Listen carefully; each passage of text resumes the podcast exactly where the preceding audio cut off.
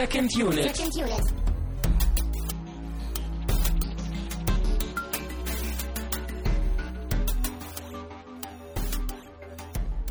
Herzlich willkommen zu einer neuen Ausgabe von Second Unit. Mein Name ist Christian Steiner und ich habe bei mir natürlich wen auch sonst. Wer könnte es anders sein? Es ist Tamino Mut. Wuff, wuff, äh, hallo, hallo, meine ich. Das war jetzt gerade ein Hund? Ein Nein, ein Wolf war das. Ein, aber ein sehr zahmer Wolf. Mhm, ein, ein süßer, knuddeliger Wolf. So ein CGI-Wolf. Ja, wo die Zähne noch nicht animiert sind. Ja, wo noch nichts animiert ist. Also das Fell. Äh, ja, so ein Bettvorleger. Genau. Wir haben diese Woche eine Riesenenttäuschung hinter uns. Zumindest für mich. The Grey. Und schon bist du am Spoilern. Mm, ja, aber man muss die Leute ja auch mal irgendwie kalt erwischen und mal so packen und in die Sendung reinziehen. Ja. Ich weiß nicht, ich war durchaus, ich, das war jetzt kein, das war jetzt kein Man of Steel Enttäuschung, aber ich habe mir mehr erhofft von diesem Film und über diese Enttäuschung werden wir wie immer in Selbsttherapie die nächste Stunde diskutieren. Ja, und wir spoilern auch, wie ich gerade schon intelligent angedeutet habe. Also äh, wir sind beide der Meinung, dass der Film nicht sonderlich viel hergibt. Und ähm, also ich würde sogar so weit gehen und einfach sagen, das ist so der typische Survival-Film, vielleicht noch mit ein paar schlechten Elementen drin. Aber ähm, also wer den Film wirklich noch gucken möchte, der sollte dann das äh, vorher tun und dann die Episode hören, glaube ich. Ja, also das, die Story ist durchaus wichtig genug, würde ich sagen, dass man die irgendwie sich nicht irgendwie kaputt machen lassen sollte. Und wir sind auch eher müde, ein wenig lethargisch und träge nach dieser Sichtung, dass wir jetzt nicht noch die Mühe machen, irgendwie nach Spoilern aufzuteilen und die Diskussion irgendwie zu strukturieren dahingehend, sondern wir müssen gleich in alle Richtungen uns ausbreiten können. Ja, wir führen in der Diskussion. gerade, als hätten wir eine lange Wanderung durch die Schneewüste Alaskas hinter uns. Mhm. Und es waren noch nicht mal Wölfe da. Nee, nur The Grey war da. Ähm, also wie gesagt, ich äh, habe den Film auch, glaube ich, irgendwo auf einer Watchlist gehabt und wer das irgendwie auch haben sollte, warum auch immer, äh, vielleicht gucken. Alle anderen gibt keinen wirklichen Grund, sich den Film auf die Liste zu setzen. Ich hatte den Film auch schon als uninteressant markiert bei Moviepilot und äh, fast alle meiner äh, engen Moviepilot-Freunde, ja, meine engen Internetbekanntschaften, die hatten den Film auch eher so als mittelmäßig eingestuft, was für mich meistens bedeutet, dass ich den Film dann überhaupt nicht mag. Tja, Wenn schon andere Leute sagen, er sei mittelmäßig, dann finde ich normalerweise noch, noch die extra Portion Schlechtigkeit. du bemühst dich dann auch noch Ja. wirklich. Tja, aber gut, ähm, das erstmal so als Prämisse vorweg. Äh, wie immer sagen wir auch vielen Dank oder mal wieder sagen wir vielen Dank für Flatterspenden. Wir wurden beflattert für die Episode zu Before Sunrise. Wir wurden von Racing Pit beflattert für diesen Podcast und von Jonas1337, der hat uns zu Ratatouille ein Dankeschön ausgesprochen. Da hat Und wohl doch jemand gerne gehört, wie ich mich über den Film beschwert habe. ja. Ich Oder meinst du, das war ich für hab das, Nein, ich habe das auch sehr genossen, wie du dich um Kopf und Kragen redest und um jetzt Stefan in die Sendung zu holen, zu sagen, wie falsch du doch gerade warst. Aber Ich glaube, Stefan meinte in den Kommentaren, dass ich ein emotionsloser Roboter sei, weil ich den Film nicht mochte. ich finde es sehr gut, dass es mittlerweile einfach auch andere Leute gibt, die diese Feststellung unabhängig treffen. Aber im Ernst, äh, vielen Dank für die Spenden und auch alle anderen, die uns hier abonniert haben über Flatter und monatlich uns ähm, ein Dankeschön aussprechen. Auch von uns vielen Dank dafür. Tja, ich glaube, wir kommen jetzt zum eigentlichen Highlight für uns zumindest hier im Studio, nämlich das Getränk. Der Film war es ja nicht so sehr vorhin. Ich hoffe, es wird ein Highlight. Es ist eine Fritz Limo. Die hatten wir ja auch, glaube ich, schon mal vor Urzeiten. Ich weiß gar nicht mehr, wann das war. Aber wir hatten schon mal Fritz Cola und wir hatten auch schon mal Fritz Limo, glaube ich. Aber ich glaube, wir hatten die Melonenlimo. Die Das grüne. kann sein, ja. Die rote hatten wir, glaube ich, noch gar nicht. Die, die Nee, die hatten wir nicht, genau. Ich habe nämlich jetzt hier eine Apfel-Kirsch-Holunder-Limonade. Oh Gott, oh Gott. Ja, die Wolfsblutfarben ist. Aber nur Wolfsblut ist rot, wie wir alle wissen. Ja, das ist so ein ganz bestimmter Rotton. So. Und den hat nur diese Limo. Ich mach mal schnell auf, ja? Ich hätte jetzt eher gedacht, dass du sagst, Wolfsblut schmeckt auch so ein bisschen nach Apfel, Kirsche und leichte Holundernote, aber Ja, wenn die Viecher das vorher gefressen haben, vielleicht. ja, wer weiß. Ja, The Grey. schön. Äh, Dankeschön. Den hatten wir, glaube ich, auch irgendwann mal zugeschickt bekommen. Auch an dieser Stelle vielen Dank. Ähm, Ich Ach so, nicht, war das eine den, anonyme Spende sogar? ähm, Ich glaube nicht so ganz anonym, aber äh, ja. Ja. Ja, dann ist natürlich schade, dass wir dem Film nicht so viel abgewinnen konnten heute, aber kann halt auch passieren. Ich glaube, den habe ich mal von einem Kumpel zugesteckt bekommen. Ich glaube, das war so ein Ex-Kumpel jetzt vermutlich. komm hier, nimm mit und äh, mach was draus. Aber So, dann lass uns doch mal in den süßen Apfel trinken. Wir dachten dasselbe, ja. Prost, ey. Mm. Oh ja, das ist doch was für Tamino. Schmeckt Wow. wie, schmeckt wie diese, diese Kirschlollis, die man manchmal so Mhm. beim Kiosk kaufen kann. Das ist unglaublich cool, das Zeug. Definitiv meine äh, Fritz Limo Schrägstrich Cola äh, Lieblingsvariante bis jetzt. Nee, das ist immer noch die Melonenlimonade. Also die Cola ist immer noch die beste, aber die Limonade ist, äh, naja, Aber das schmeckt so süß, das ist einfach cool. tja. Ich wollte jetzt So gerade eine süß wie Überleitung. Blut. Ich, ich wollte, wie was? Wie, Wie Blut. Ich wollte jetzt eher eine Überleitung machen im Sinne von Rollen vertauscht, weil ich mag die Limo weniger als du und du magst den Film weniger als ich. Boah, ist das deep. So sind wir halt. Ähm, kommen wir aber erstmal zum Plot. Der wird dir, glaube ich, sehr leicht fallen, zusammenzufassen. Ja, das ist schön, dass du da auch immer an mich denkst, Jess. Du weißt ja, wie schwer ich mich da auch immer ich muss dich, glaube ich, echt hab, ein ja. bisschen wach halten. Ich bin selber schon so ein bisschen so, ach, so die Kräfte lassen nach, dann musst du ja noch viel, viel müder und erschöpfter sein als ich. Also, auf, Ja. auf, Hefte raus, Klassenarbeit. Was ist passiert in dem Film? So, du musst mir trotzdem noch mal kurz auf die Sprünge helfen, weil ich nämlich vergessen habe, wie Liam Neesons Charakter heißt. Otway. Otway, genau, etwas merkwürdiger Name. Ja, der besagte Otway, der lebt in äh, Alaska, in so einer, in so einem einsamen, etwas zwielichtigen Dorf oder so. Man weiß es nicht so genau.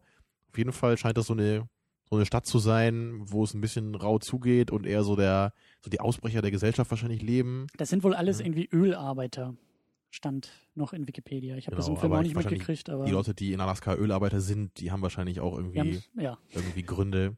Ja. Ja, oder wie in, in, äh, in Insomnia wird das gesagt einmal so. In Alaska gibt es nur Menschen, die entweder vor etwas da wegla weglaufen oder da geboren wurden. Und das Ja. trifft, glaube ich, auch hier ganz gut zu. Ja, da ist jedenfalls dieser Otway und ähm, sie fliegen dann zum Flugzeug, er und so ein paar Leute aus seinem Dorf. Mhm. Und dieses Flugzeug stürzt ab, mitten über der Eiswüste Alaskas. Und einige wenige Menschen überleben, so eine Handvoll, so fünf bis zehn sind das am Anfang. Ja, und die müssen sich dann natürlich durchschlagen und nicht In nur gegen Wildnis, die, genau, nicht nur gegen die. Wildnis be bestehen, sondern auch gegen ja das namensgebende Rudel Wölfe. Mhm. Und zum Glück ist er Wolfsjäger und kennt sich gut aus, Mhm. weiß Bescheid, wie man gegen die Wölfe mehr oder weniger ankommt. Ja, und er sieht auch so ein bisschen aus wie so ein Wolf, ne? Meintest du auch einmal. Ja. So mit seinem, seinem grauen Bart, ne? Den, den Schnee, den er dann so dann in dem Bart stecken hat, ne? Tja, und dann entfaltet sich eine ziemlich standardisierte Survival-Geschichte. Ja, das Übliche. Die, die Gruppe entfernt sich von dem Wrack des Flugzeugs. Ja. Nach Süden wollen sie, glaube ich. Sie wollen irgendwie aus dem Gebiet raus, wo diese Wölfe jagen. Ja, also eine relativ, ein relativ typisches Szenario und eine relativ typische Geschichte, würde ich sagen. Und dabei bleibt es dann auch mehr oder weniger. Wie schon erwähnt, haben wir Liam Neeson in der Hauptrolle als besagten Otway, hm, der mir eigentlich gut gefallen hat. Ich, Mhm. ähm, ach, was gibt's denn noch so mit ihm? Ich kenne natürlich Star Wars Episode 1, leider. Ich kenne die Batman-Filme, wo er ja auch zumindest im ersten und im dritten dabei ist. Im ersten natürlich intensiver als Villain. Du kennst auch noch den Taken? Genau, ich glaube, der heißt irgendwie 96 Stunden auf Deutsch oder so. Ja, Weil da, da, muss, da muss Liam Neeson seine Tochter retten aus den Fängen von bösen Kidnappern. Taugt er Äh, was? Also, Ich fand den gut. Das ist ein solider Action-Thriller, würde ich mal sagen. Aber das ist auch so ein bisschen so ein Ding, wo man eher so das Gehirn so ein bisschen ausschalten muss, würde ich sagen. Also, mhm. also er, ist halt immer so auf der Suche nach seiner Tochter, ne? Und die ist ja bei so Menschenhändlern da irgendwie. wenn du mich jetzt spoilerst, dann kriegst du Ärger. Ist kein großer Spoiler, ne? Aber ich meine, er, er sucht halt immer seine Tochter und man denkt sich dann manchmal so, hey, so, es geht nur um seine Tochter und die ganzen armen anderen Mädels, die er da irgendwie Mhm. begegnet, so, da kann er sich gerade nicht drum kümmern. So, ist halt ein bisschen, bisschen äh, creepy irgendwie so vom, vom Vibe, fand ich bei dem Film. Mhm. Aber wenn man jetzt wirklich nur so als Actioner guckt, dann ist er schon ganz cool. Okay. Ja, und dann gibt's natürlich noch seinen vielleicht wichtigsten Film, Schindlers List. Ne? Vielleicht Spielbergs bester Film, den du noch nie gesehen hast, ne? äh, ja. Ja, das kann man, glaube ich, so stehen lassen. Ja, ich merke schon, du willst das Thema nicht ausweiten. Ja, den müssen wir eigentlich auch nochmal irgendwann in die Sendung holen. Mhm. Also den Film Mhm. zumindest. Spielberg kommt ja Spielberg vielleicht auch, nicht mit, ja. aber Der hat naja. gesagt, Ja, ist auch schon lange her, dass ich den gesehen habe. Aber ist auf jeden Fall ein cooler Film. aber so als Und- Schauspieler, als Ja, ich, Character Actor, ich, ich weiß nicht so richtig, was ich von Liam Neeson halten soll. Also ich kann auf jeden Fall sagen, ich finde ihn irgendwie cool und ich sehe ihn auch gerne auf dem Screen. Also eigentlich freue ich mich immer, wenn ich einen Film sehe, wo er mitspielt. mhm. Aber dann im Nachhinein denke ich eigentlich immer so, na, so richtig viel geactet hat er ja nicht. Und, naja.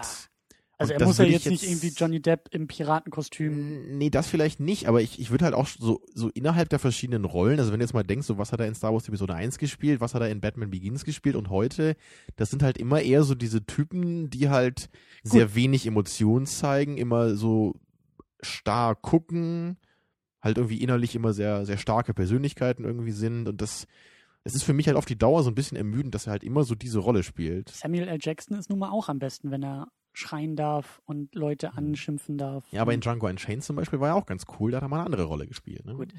ähm, ich sehe schon, ich kann dich hier nicht überzeugen, aber ich habe sonst gar nicht so sehr einen Eindruck von, von Leben. Also ja, das stimmt schon, was du gerade gesagt hast. Er ist irgendwie so der eher weise Mentor, in sich ruhende, wohlüberlegte, tief, tiefgehende, tiefgründige Mann. So, ich finde, diese Mhm. Rolle passt irgendwie ganz gut auf ihn und die spielt er hier auch. Aber hier bei The Grey gefällt mir das echt gut, was er da so macht. Das sind eher so die kleinen Momente, da kommen wir vielleicht gleich auch noch ein bisschen drauf zu sprechen, die, ich sag ja, da ist er nicht irgendwie Johnny Depp in, in, einem, in einem abgefahrenen Kostüm, der irgendwie einen ganz crazy Charakter spielt, sondern es sind wirklich eher die ruhigen Momente. Und Also bei Schindlers List ist er auf jeden Fall auch am besten, weil er da halt auch mal ein bisschen mehr machen kann, auch durchs, durch Skript, weil er da mal ein Ich- bisschen einen, ich- einen vielschichtigeren Charakter spielt. ich weiß halt nur nicht, ob, ob du oder anders. Ich differenziere bei The Grey zwischen dem Acting und der Figur. Die Figur ist ziemlich langweilig, ziemlich lahm und absolut belanglos. Das Acting, was er da aber einsetzt, das wertet die, diese lahme also, Figur also für ich mich muss noch ganz ehrlich auf. sagen, ich weiß nicht, was du meinst. Also ich habe in diesem Film kein Acting von ihm gesehen. Für mich sah er cool aus. Er sah für mich so ein bisschen aus wie ein Wolf und ich bin mir auch ziemlich sicher, dass er deswegen die Rolle bekommen hat. Aber ich habe da nichts von, von Acting gemerkt. Für mich hat er in den Bildschirm geguckt, mit seiner dunklen, coolen Stimme geredet, in einem Tonfall und einen Blick drauf gehabt. Ich glaube, er hat einmal gelacht, als, als sie am Lagerfeuer saßen. Sonst hat er immer in einem Gesichtsausdruck in die Kamera geguckt. Das muss ja auch nicht schlecht sein. Aber ich meine, das kann doch jeder, das kann ich auch. Also das ist, das ist doch kein Acting. Nee, das kannst du nicht. Ich meine, ich muss ja nur mein Gesicht nicht verziehen. Wenn, wenn ich so aussehen würde wie er, könnte ich es auch. Aber wenn ich so aussehen würde wie Al Pacino, könnte ich bei weitem nicht das, was Al Pacino kann.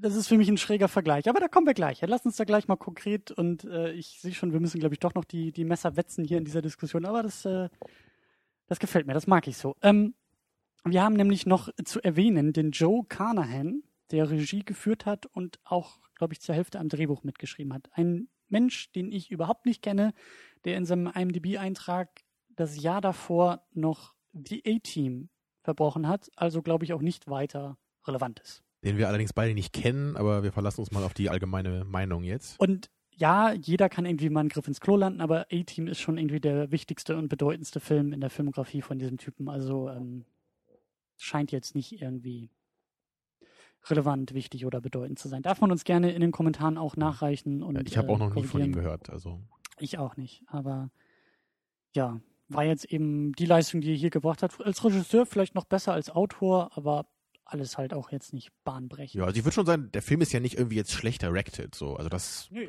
man, man hat eigentlich immer gesehen, was passiert. So auch die, ich meine, so die, die Kameraarbeit war halt auch gut. So, Ja. man weiß natürlich nicht, wie, wie weit er dafür verantwortlich ist, aber also ich stelle mir das eigentlich immer so vor, dass Regisseur und Kameramann eigentlich mal relativ eng zusammenarbeiten. Ja, Ob das auch so stimmt, ist immer die Frage. Aber Ich meine, Regisseur ist ja auch irgendwie so dieser, dieser ähm, überblickende, die überblickende Funktion, die ja auch eigentlich die ganzen verschiedenen Mhm. Departments zusammenführen soll. Die Musik, den Ton, das Licht, die Kamera, das Schauspiel und eben Ja. auch das, das Writing. Und da ist er ja sehr aktiv bei gewesen und da sehe ich auch viel eher die Schwächen. Also, genau, beim, beim Writing ist Ja. halt bei mir auch so der, der Wolf begraben hier. Sehr schön, sehr schön. Ja, dann lass uns mal in medias res einsteigen. Und zwar, wie sollte es anders sein mit dem Anfang? Die ersten Momente fand ich echt großartig. Der Film fängt an mit einem Panoramaschwenk auf die Berge Alaskas, auf diese grauen, in Grautönen gehaltenen Berge und die Kamera schwenkt einmal so durch. Da dachte ich schon, oh, da könnte was auf uns zukommen. Da weiß jemand, wie man anfängt. Das ist effektiv, das ist simpel, das ist direkt. Wir wissen sofort, wo wir sind. Wir haben eine, eine, einen langsamen Schwenk. Wir, wir, wir können uns verorten wir fangen dadurch schon Stimmung ein, wir sehen Natur und eben auch diese Abgeschiedenheit und das hat mir schon mal gut gefallen. Und dann ging es auch gleich weiter. Dann ging es los mit, mit äh, Liam Neeson, den, den, wir, den wir langsam sehen, aber wir hören ihn aus einem Voice-Over und er beschreibt dann auch diesen Ort da, wo er ist, mit diesen eher zwielichtigen Typen und sagt dann auch irgendwie so Sätze wie, ja, die haben ja alle irgendwie so Dreck am Stecken und deswegen ja, und er selber auch, auch so ein bisschen. Ne? genau. Aber gleichzeitig hätte sich auch so ein bisschen von ihnen ab, fand ich, ne? als er dann in diese, diese Bar oder was das da ist, reingeht und man sieht ja echt so alle sind da irgendwie am rumgrölen und manche prügeln sich und er geht ja so ganz ja. still irgendwie rein und holt sich da irgendwie ein paar Schnaps an der Theke und geht dann ja wieder raus, um sich halt irgendwie sein Leben zu nehmen. Da sieht man ja schon so, okay, er hat irgendwie auch so ein bisschen damit abgeschlossen jetzt. So, er merkt so, ich gehöre jetzt zwar hin, aber ich will ja eigentlich gar nicht mehr sein. Mhm. Ja, und am Anfang dachte ich auch schon, das war, das war okay. Also ich glaube, dich hat es noch mehr beeindruckt als mich. Ich glaube, nach fünf Minuten oder so hattest du ja schon gesagt, so Mensch, also bis jetzt findest du den Film echt cool. Ja. Und, und ich, ich habe mich da schon gleich gefragt, so, woran das eigentlich liegt, so, also bei diese, diese Atmosphäre, ne? Weil woher kommt sowas? Und vor allem, wie kann sowas so schnell schon entstehen? Also bei mir ist es zum Beispiel auch bei Insomnia, der ja nun auch in Alaska spielt. Ich finde es auch unglaublich cool, da wie der anfängt, wo man dieses Flugzeug sieht, was da auch über diese, über diese Gletscher, glaube ich, fliegt. Das sieht so toll aus. Und ich bin da auch gleich schon so im Film immer drin. Und ich, ich, ich weiß nicht so richtig, wie ich das erklären kann, weil eigentlich so eine Atmosphäre, also eigentlich muss da ja auch noch ein bisschen Inhalt dazu, oder? Oder können das nur so coole Aufnahmen sein, die sofort eine Atmosphäre erzeugen könnten? Ich finde schon. Also hier ist es auch so die, die Kälte einfach, die, die, die Bilder, die diese Kälte natürlich assoziieren.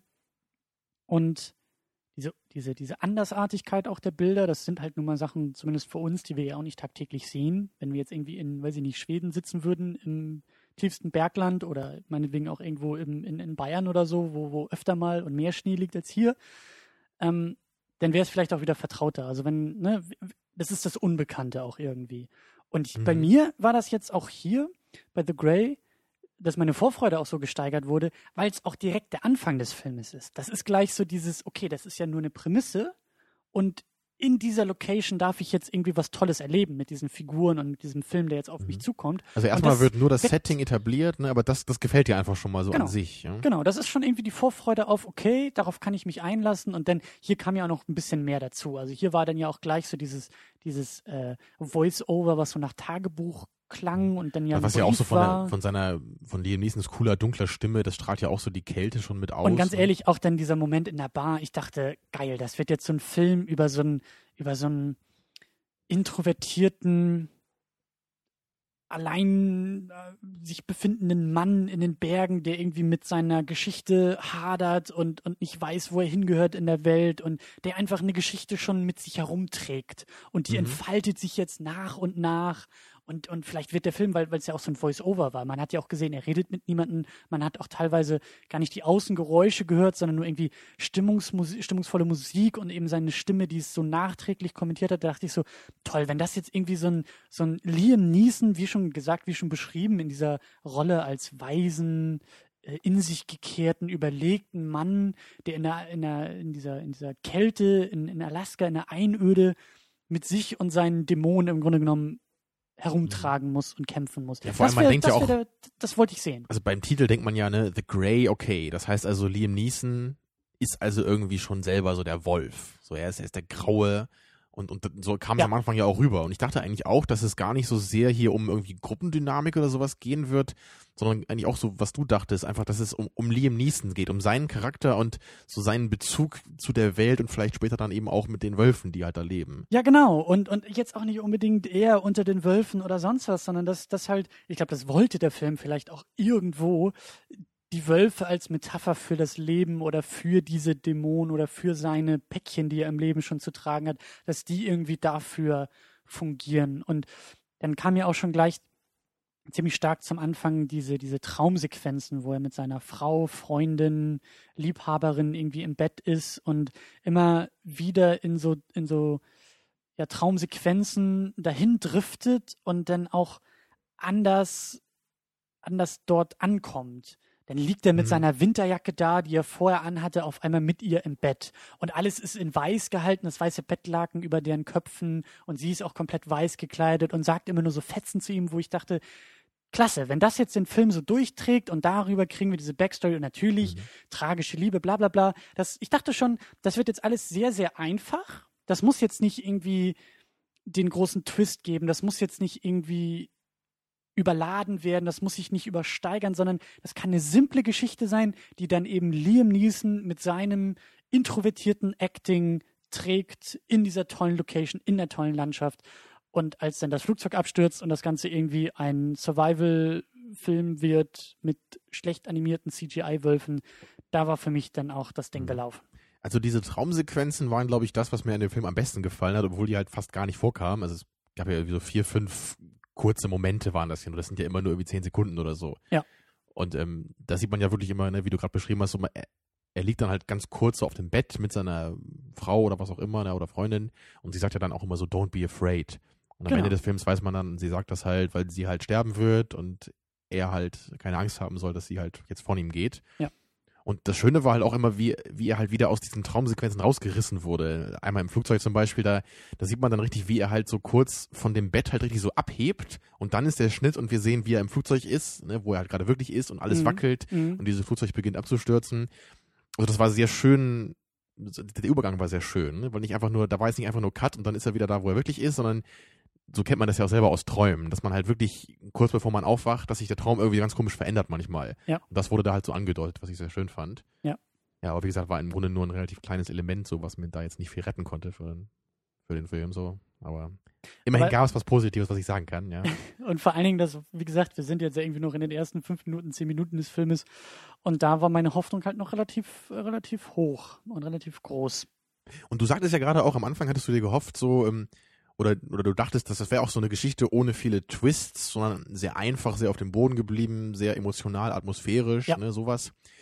Und ich habe halt irgendwie dann so in der Mitte des Films habe ich eher das Gegenteil vermutet, weil ich halt gesehen habe, Dito. Ne, Dito. Also die, die stürzen jetzt ab und da ist ja anscheinend irgendwie sowas mit den Wölfen, weil man weiß ja auch, er ist Wolfsjäger und dann sieht man ja auch einmal, wie diese Wölfe dann da irgendwie dieses Flugzeug umkreisen und dann kommen diese leuchtenden Augen da irgendwie aus der Nacht und dann verschwinden sie wieder. Und ich habe halt sofort gedacht, so, also das ist halt schon sehr überstilisiert hier, was hier gemacht wird. Ja. Das, das, hat sich auch im Laufe des Films immer weiter verstärkt. Ja. Also was diese Wölfe halt gemacht haben, so wie die sich verhalten haben, das fand ich teilweise extrem anthropomorph. Und, ähm, und deswegen dachte ich halt irgendwie so in der Mitte des Films immer, ist das Ganze irgendwie nur eine Metapher? Kommt da am Ende irgendwie der große Twist, dass er irgendwie vielleicht gar nicht mehr lebt oder dass er selber irgendwie ein Wolf ist, ja? Oder, oder dass vielleicht diese Gruppe von Überlebenden irgendwie auch so ein anderes Wolfsrudel ist? Also ich habe da schon ganz abgefahrene Sachen vermutet, weil ich einfach nicht gewusst habe, was das sonst soll oder warum diese Wölfe sich so komisch verhalten. Ich finde, darüber können wir, können wir gegen Ende noch mal ein bisschen äh, diskutieren und noch mal ein bisschen ausschweifen, was wir zwischendurch vermutet hatten und äh, welche Erwartungen der Film durch die Inszenierung manchmal vielleicht auch bei uns geweckt hat. Ja. Aber äh, lass uns erstmal noch ein bisschen beim, bei konkreten Szenen bleiben. Mir hat nämlich auch noch äh, relativ zu Anfang, ähm, als sie dann abgestürzt sind, dieser Moment sehr gut gefallen, wo, wo er diesen einen Passagier sterben lässt. Mhm. Der war so stark verwundet und die sind ja wirklich am Arsch der Welt gelandet in der Kälte, mitten im Schnee. Und ähm, Liam Neeson oder, oder ähm, Otway, wie er heißt, war, glaube ich, auch so der Einzige, der so ein bisschen Planung hatte, was da gerade los ist. Der ja, relativ der, der, der, einfach war. nicht, nicht völlig äh, emotional gerade blockiert war in dieser Situation, gar nicht wusste, was er machen soll, sondern ja. er geht dann direkt hin, so er nimmt die Hand von dem und spricht ihm so beruhigend zu und sagt ihm, dass er loslassen soll, dass es kein Problem ist. Ne? Genau, und das war dann, was mir jetzt gerade erst einfällt, das war wahrscheinlich auch, weil er das mit seiner Freundin so durchgemacht hat oder mit seiner mhm. Frau und eben wusste, durch sie, wie sich das Sterben wahrscheinlich irgendwie anfühlt. Aber dieser Moment, ähm, der hat mir echt gut gefallen. Und auch die, die, die anderen Passagiere, die anderen Männer, die da drum standen und irgendwie auch die Tränen in den Augen hatten und irgendwie der, der Kumpel von diesem Sterbenden, der ihm da auch noch die Hand reicht und auf einmal ist der Typ dann halt weg. Und das, das, ist, das war für mich auch gutes Acting von Liam Neeson. Eben genau, das ist, ja, das ist vielleicht so Typecasting und das ist irgendwie so diese eine Rolle, die er spielen kann, aber die hat er für mich auch gut getragen in dem Moment. Ja, das war jetzt nicht irgendwie großes Acting oder so und da, da zieht dann auch sein manchmal stoischer Blick und sein, ja, wenig verspieltes Gesicht in dem Moment, aber das hat für mich echt gut gepasst und seine ruhige Stimme und so. Das war wirklich, das war so ein kleines Highlight für mich in dem Film. Und naja, wir waren noch am Anfang des Filmes und wie gesagt, danach mhm. wurde es dann leider zu viel und aber da kommen wir gleich noch hin. Aber also, also dieser Moment hat mich noch, der hat mich noch mitgenommen. Da dachte ich, okay, trotz Flugzeugabsturz, jetzt bildet sich hier eine Gruppe, aber er hat da so ein bisschen noch geglänzt für mich. Also als ich die Szene gesehen habe, so live im Film, da fand ich die auch gut. Aber ich musste sagen, so jetzt im Nachhinein finde ich das so ein bisschen so, so out of character. Oder ich, ich habe eh ein bisschen Probleme, Liam Neesons Charakter so richtig einzuordnen, weil er ja. Und genau das meine ich gerade. Das ist der Unterschied zwischen Acting und Writing. Die Art und Weise, ja, was ich, er gespielt hat. Ich kritisiere beides, ja. Okay, okay. also ich meine halt nur, weil, weil er ja am Anfang des Films, da hat er ja diesen Selbstmordversuch dann hinter sich und dieser, dieses Flugzeug, das, das ist ja irgendwie ein paar Tage später, glaube ich, diese Flugzeugszene nur. Ja. Und ich, ich finde es halt im Nachhinein ein bisschen merkwürdig, dass er halt dann, er, er ist ja eigentlich irgendwie ein gebrochener Typ. Er wollte ja mit seinem Leben schon abschließen. Aber, aber dann, als er, als er halt plötzlich in dieser Situation ist, da ist er dann wieder völlig Herr der Lage und weiß genau, was er tun muss und wie er sich verhalten muss. Ich finde das einfach ein bisschen merkwürdig geschrieben, weil ich entweder denke, ich habe hier einen gebrochenen Menschen, einen gebrochenen Charakter, der irgendwie verloren ist in der Welt und den Situationen, die die Welt so hat, oder ich habe einen starken Charakter. Und er war halt irgendwie so beides hier oder, oder mal der eine, mal der andere. Und gerade am Ende natürlich dann auch, wo wir auch noch drüber reden müssen. Mhm. Und ich habe deswegen irgendwie so im Nachhinein überhaupt kein Gefühl eigentlich für, für diese Person Otway. Also wie gesagt, mir ist, das, mir ist das jetzt erst aufgefallen, dass das ja so eine starke Parallele sein muss zu einer Szene, die wir nicht gesehen haben, aber die in, seinem, in seiner Vorgeschichte passiert sein muss. Das kann ich vom Writing her auch noch glauben, dass er vielleicht in diesem Moment in der Lage ist, als seelischer, moralischer, was auch immer Beistand im Tod zu funktionieren. Das nehme ich der, wie gesagt, dieser isolierte Moment, das kann auch noch funktionieren vom, vom Writing her. Das kann ich irgendwie auch noch versuchen zu erklären. Aber wie gesagt, für mich war das Highlight eher auch sein Acting. Ich weiß halt echt immer noch nicht, was du meinst, so, aber naja. Die Art und Weise, wie Liam Neeson auf dem Schirm zu sehen ist, die Präsenz, die er hat, die steht nicht im Drehbuch. Im Drehbuch steht, ein Typ hält ihm die Hand und sagt, du kannst loslassen und du darfst jetzt sterben. Das ist einfach nur blankes ja, Papier. Aber die Präsenz ist für mich kein Acting. Das, das ist für mich auch Acting. Das gehört für mich, für mich dazu. Hat, wie, wie, ich ja auch mal sage, als plattes Beispiel, aber Arnold Schwarzenegger hat für mich eine unglaubliche Präsenz und die kommt nicht durch sein Acting. Sondern die kommt durch seine, durch seine Figur oder durch sein Auftreten oder so. Für mich, für mich kommt das hier bei, ja, also bei Arnold Schwarzenegger sind es tatsächlich die Muskeln und das ist kein Acting. Aber wenn ja, und sein, sein schiefer, komischer Blick halt, ne? Aber das ist ja, das ist ja kein Acting. Also.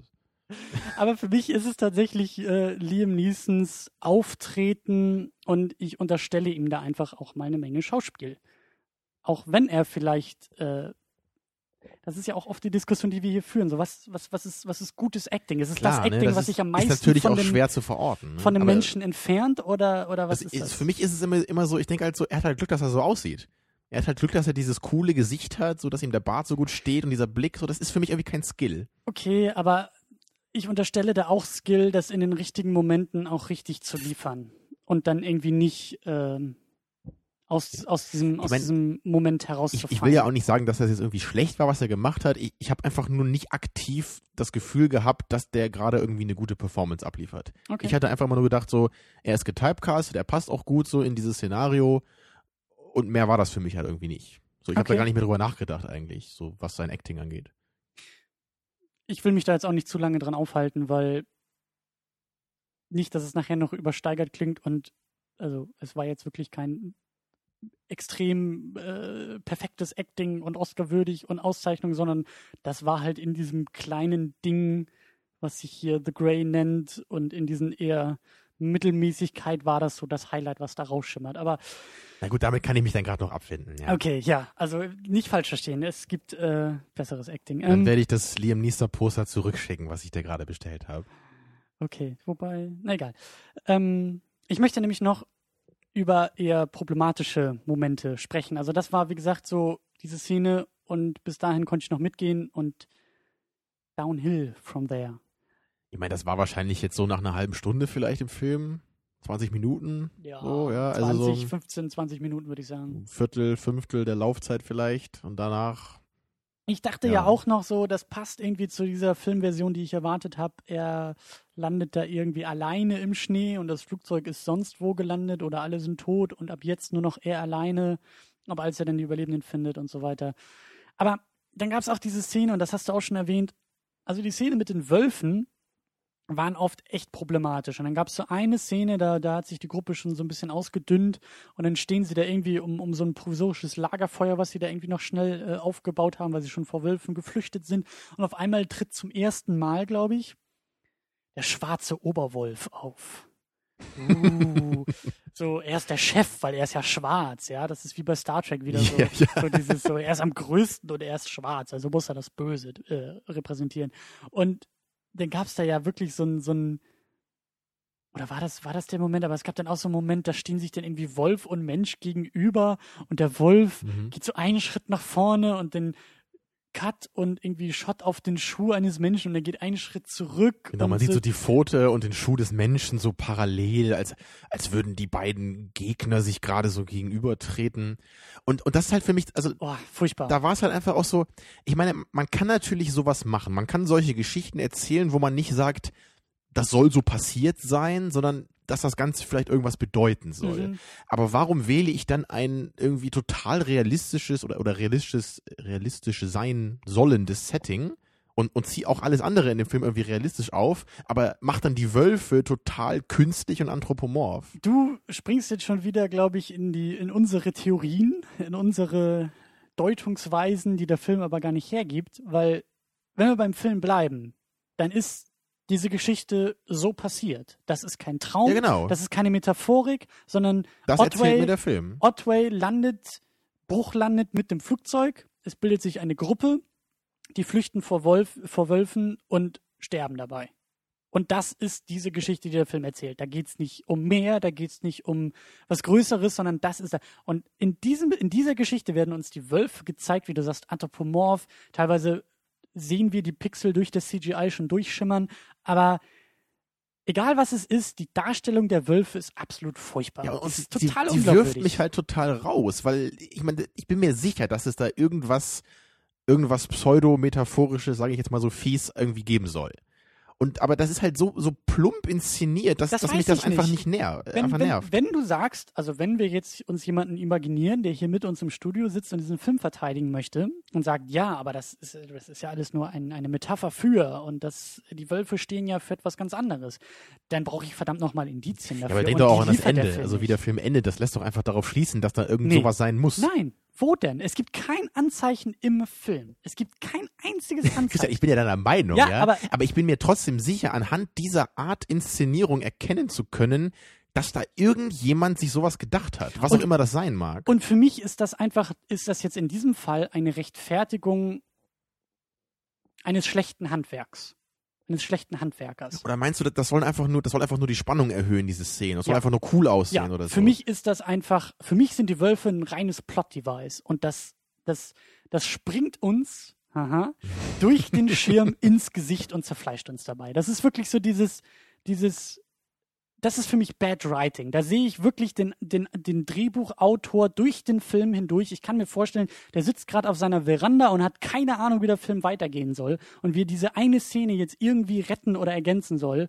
Und dann schreibt er so einen Schwachsinn auf und sagt, und auf einmal out of nowhere kommt so ein Wolf und springt wieder einen Menschen an. Jetzt weiß ich, wie der Film weitergehen kann. Ja, so hat das sich auch dauernd angefühlt, ne? Genau. Und dann vor allem, es gab ja auch mehrere Szenen, wo dann immer so ein Wolf irgendwie aufgetaucht ist. Und warum? Ich meine, Wölfe, die jagen doch im Rudel. Und warum sollte jetzt irgendwie ein Wolf dann da hinkommen und dann töten sie ihn und essen den Wolf danach? Ja, und mal kommen die Wölfe mit großer Ankündigung und mal springen sie aus dem Schatten direkt auf ihre Beute. Genau, und dann sind sie wieder 20 Meter hinter ihnen und sie rennen halt ganz schnell, obwohl man halt in jeder Szene sieht, dass sie sich irgendwie so mit einem kmh vor, äh, können, in diesem tiefen Schnee. Ja. Und die Wölfe halt super schnell laufen. Ja. Und dann natürlich das übliche so, ja, aber irgendwie dann rutschen sie irgendwo runter und da können dann die Wölfe doch kurz nicht hin und dann machen sie ein Feuer an. und dann sind die Wölfe erstmal weg für einen Tag oder so. Und, und, Ja. und wenn es dann gerade langweilig wird, so in Anführungsstrichen, dann kommen die Wölfe halt wieder. Also sie verhalten sich halt überhaupt nicht so, wie man halt so eine, diese Bedrohung, jetzt einfach als, als realistische Bedrohung in dieser Wildnis, wie man die so sich da Glaubhaft. vorstellen würde. Glaubhaft ist für mich auch wieder der Stichwort. Ja, für mich sind die genau, Wölfe halt ja. nicht glaubhaft. So würde sich halt irgendwie kein Tier verhalten. Es, es macht keinen Sinn. So, man, man versteht auch gar nicht, wa- was man, also was soll das Ganze irgendwie so? Ich habe mich halt auch gefragt, so die, diese Leute, die, die blicken ja eh dem Tod ins Auge. Ich meine, wenn ich jetzt irgendwie mit dem Flugzeug irgendwo abstürzen würde Ja. und ich weiß, wie ich in den nächsten zwei Tagen überleben soll, dann ist mir halt irgendwie auch egal, ob da jetzt noch ein paar Wölfe rumlaufen, wenn ich das irgendwie mal hart sagen möchte. Ist, natürlich ist es irgendwie nochmal so der, äh, ja, wie sagt man, so das, das, das, das nächste Übel dann, was die Situation noch mal schlimmer macht, ja. Mhm. Aber ich meine, dann, dann gab es auch immer so diese Unterhaltungen zwischen den Charakteren. Ja, aber ich will doch jetzt nicht hier weg von dem Flugzeug, dann sind wir den Wölfen ausgeliefert und ich will mir keine Waffen bauen und gegen die Wölfe kämpfen. Und so, ja, was, was willst du denn dann machen? So, willst du da rumsitzen und sterben oder was? Das ist, das ist für mich so auch so schlechtes Writing, weil warum sollten diese Charaktere überhaupt sich über sowas unterhalten? Und dann auch dauernd dieses, oh, ich habe keine Lust mehr, mich über diese Wölfe zu unterhalten. So, ich meine, Leute, also wenn die euch gleich irgendwie zerfleischen, dann, dann musst du dir vielleicht mal die Diskussion jetzt antun, wie ihr euch irgendwie gegen die Wölfe ver äh, verteidigen wollt, ja? Oder wo ihr Ja. was zu essen herkommt. Ja. Das, das wäre echt so, als, als geht man irgendwie durch die Wüste und die Leute sagen, boah, jetzt hört doch mal auf, immer über dieses blöde Wasser zu labern. Ja, dann haben wir halt mal nichts zu trinken, ja? Das nervt mich halt so, ne? Ja. Alles Wasser, Wasser, Wasser, Wasser. Über nichts anderes reden wir mehr. Ja, zwischendurch haben sie auch über Sex geredet. Also äh, sie haben sämtliche, Genau, da haben sie bei Klischees minus 40 abgehakt. Grad mal so ein cooles Lagerfeuertreffen gemacht. Ja. ja, ähm, ja, stimmt schon. Also das, das Writing ist in meinen Augen auch das, das äh, viel größere Problem in dem Film. Und dann eben auch das Ende, als es zum Ende hingeht und Liam Neeson dann irgendwie merkt, okay, ich bin der einzig Überlebende und dann holt er die ganzen Brieftaschen, die er, glaube ich, von den, von den Verstorbenen insgesamt äh, mitgenommen hat und die, die äh, holt er aus seinem Rucksack Der und alte geht, Gauner. und geht die, die Bilder durch und, und heult über jeden Familienvater und jedes kleine Tochterbild in der Brieftasche und, und, und realisiert, oder dann haben wir, glaube ich, auch so diesen, diese letzte Traumsequenz und sehen, oh, die beiden liegen da in einem Bett, er und seine Frau und die Kamera fährt so ein bisschen nach hinten, oh, da ist ein Tropf. Genau ja, so. Und da nach muss dem Motto wohl so, jemand im Krankenhaus Also, sein und sterben. Das fand ich halt auch so ein bisschen, das war halt so inszeniert, als wäre das irgendwie ein Reveal. Also als, als würde das dem Zuschauer sagen, ach so, seine Frau ist gestorben. Aber das, das, das, also das wurde ja irgendwie vorher schon, ich, ich weiß nicht, wurde es sogar schon gesagt, so dass sie tot ist? Also zumindest war es halt offensichtlich, dass seine Frau halt gestorben ist und er deswegen halt so fertig ist mit dem Leben. mhm. Und ich fand es halt irgendwie komisch, dass dann irgendwie nochmal rausgezoomt wird, um zu zeigen, so, sie ist krank. Und deswegen ist sie gestorben. Ich meine, egal ob man jetzt sowas irgendwie andeutet oder vermutet oder nicht, du musst es halt irgendwann zeigen. Aber in diesem Kontext war das für mich auch so, ich weiß nicht, irgendwie sehr unbegründet alles. So nach dem Motto, dieses, dieser Reveal, dieser Kameraschwenk, diese kleine Fahrt nach hinten, dieses Wegzoomen der Kamera. Und jetzt haben wir diesen Tropf im Bild. Das erklärt uns jetzt sämtliche Handlungen von Otway, die wir im Laufe der zwei Stunden gesehen Ja, oder halt zumindest seinen Und- emotionalen Zustand. Ja, Der war ja und- vorher auch schon klar. Und, und da schrei ich halt einfach Bullshit, weil für mich das überhaupt nichts in dem Film erklärt, weil wir dann immer noch das Problem haben, dass die Wölfe halt furchtbar inszeniert sind, dass diese ganze äh, Gruppendynamik der, der Männer untereinander nicht funktioniert, dass Otway immer, immer noch ein, Abziehbild dessen ist, was er hätte sein können, wenn man dann einen fähigen Writer ransetzt und was tiefgründiges, vielschichtiges schreibt. Aber da, da war doch nix. Der hat doch nicht einmal irgendwie, vielleicht war das dann auch das fehlende Acting von Liam Neeson, aber der hat doch nicht, der hat doch nicht erkennbar in einem Film diese Bürde mit sich herumgetragen. Er war kein gebrochener Mensch, das wollte ich ja eben auch schon mal sagen. Genau. Am Anfang wirkte es so, als hätten wir hier einen interessanten Charakter vor uns, der sich schon umbringen wollte, ja, der, der irgendwie sich, sich in diesem Alaska irgendwie zugehörig fühlt, aber trotzdem mit, mit sich und seinem Leben abschließen will. Ja. So war es. Und das hat sich ja einfach überhaupt dann einfach völlig aufgelöst. Und er war danach einfach der typische Anführer der Gruppe, der halt einfach allen voraus ist, weil er ist immer bedacht. Er ist der Stärkste von allen, so ungefähr. Er, er kann in den Faustkämpfen dann immer alle besiegen, wenn es nötig ist. Er, er weiß, wie man überlebt. Er weiß, wo man hin will, ja, da, wo man hin muss. So ist es. Es geht halt alles von ihm aus. Und die anderen sind im Grunde nur Statisten. Und das, da wollen wir am Ende nochmal ein bisschen drauf eingehen, auf so diese allgemeinen ähm, Survival-Filme-Problematiken. Aber ich würde jetzt gerne nochmal mit dir kurz übers Ende reden. ja, also, das so müssen wir dieses- noch abhaken. Also du warst ja gerade schon kurz da, ne? er hat ja diese Portemonnaies rausgeholt, diese ganzen Bilder nochmal angeschaut und dann kommen ja so die Wölfe irgendwie auf ihn zu und der böse schwarze Alpha-Wolf auch nochmal, ne? Genau, der Böse, der Ja, und, und dann haut sich ja irgendwie, also dann, dann bindet sich ja Liam Neeson irgendwie so kleine Flaschen oder Glassplitter so an die Fäuste. Und der letzte Shot des Films ist dann so, dass man so sieht, wie er so in Kampfstellung geht und man weiß jetzt, okay, er will jetzt irgendwie sich mit seinen, mit den Nee, ich Wölfen glaube, beide, irgendwie. beide bewegen sich sogar noch aufeinander kämpfen. zu. Also die, diese, diese Bewegung, ja, die wird so sein. angedeutet und dann Genau, ist so, der als wäre als wäre er auch so ein Wolf, ne, so wie, Genau. er, wie er sich bewegt. Genau. Und da haben wir ja eben schon mal ein bisschen drüber geredet, als wir fertig waren mit dem Film. Das, das hat für mich halt alles irgendwie überhaupt keinen Sinn ergeben. Mhm. Also du hast mir das ja schon so ein bisschen versucht zu erklären. Ne? Du hast ja recht, irgendwie macht das natürlich schon so ein bisschen Sinn, das jetzt irgendwie so als als finale Konfrontation irgendwie zu sehen. Ne? So die, die Wölfe waren ja irgendwie die Bedrohung die ganze Zeit in dem Film und jetzt will sich Liam Neeson halt irgendwie dieser Bedrohung nochmal stellen, so, so in seinem letzte letzten Aufbäumen, Atemzug. genau, Ne? vor, vor dem Tod. Ich finde das halt irgendwie nur so merkwürdig, weil ja, also ich meine, die Wölfe sind ja nicht böse. Ich meine, das sind ja Tiere. Die haben ihn ja irgendwie, ich meine, ich weiß noch nicht, ob ich, ob ich das irgendwie einfach zu weit denke, so, aber ich meine, die, die Wölfe, die leben halt da und die sind halt Tiere und die fressen halt, ums, um überleben zu können. Und ich finde es halt ein bisschen komisch, dass halt dann irgendwie der letzte Moment in dem Film halt so dargestellt ist, dass unser Protagonist sich jetzt heldenhaft gegen diese böse Bedrohung auflehnt. Weil, also, ich meine, wenn ich jetzt irgendwie Wölfe einen Menschen zerfleischen sehe, dann bin ich in einem Film nicht böse auf die Wölfe, sondern natürlich ist das ein trauriger Moment dann, aber ich verspüre keinen Hass auf diese Tiere, weil diese Tiere doch nicht irgendwie verwerflich handeln. Also ich, ich denke halt eher irgendwie an Moby Dick, ja, an, an diese Geschichte. Weil es da ja auch darum geht, dass Captain Ahab halt irgendwie diesen weißen Wal verfolgt, der ihm mal sein Bein abgebissen hat und sich halt rächen will an diesem Tier. Und einer äh, der Gesichtspunkte so in Moby Dick ist ja einfach diese Absurdität dieser Geschichte halt zu zeigen. Dass halt äh, Captain Ahab sich an einem Tier rächen will, was ja nicht ihm etwas Böses tun wollte. Es ist ja nur ein Tier, was ja einfach nur lebt. Und das zeigt ja irgendwie diese Absurdität. Also ich habe Moby Dick nicht gelesen, aber ich dachte immer, es geht vor allen Dingen darum, kenne nur den Film. um, um diesen, um diesen, um diesen Zerfall oder Wahnsinn des Mannes, der sich gegen so etwas nicht sinnlos, aber gegen so etwas Auswegsloses wie die Natur Da, richtet. darum geht's auch, Und ja. Das, das, sind, das sind auf jeden Fall mehrere Aspekte, die da zusammenkommen. Mhm, ne? Aber ja, auch, auch dieser, dieser Rachegedanke ist halt total zentral, dass ihn das halt immer antreibt. Ja. Dass er sich an diesem Tier rächen will, was ja einfach nicht böse ist. Nein, aber das, darum geht's nicht. Es geht nicht um die moralische Rache in dem Fall. Es nicht Rache als, als, als Ausgleich ja, bei Moby Dick ja schon. Also so, so würde ich das, also aber das, das will ja Captain Ahab. Er will sich ja an dem Tier moralisch rächen. Er will sich ja nicht vor dem Wal schützen. Ja, aber du kannst auch das Tier als Projektionsfläche für etwas anderes sehen, nämlich für die Rache, die zum Selbstzweck wird.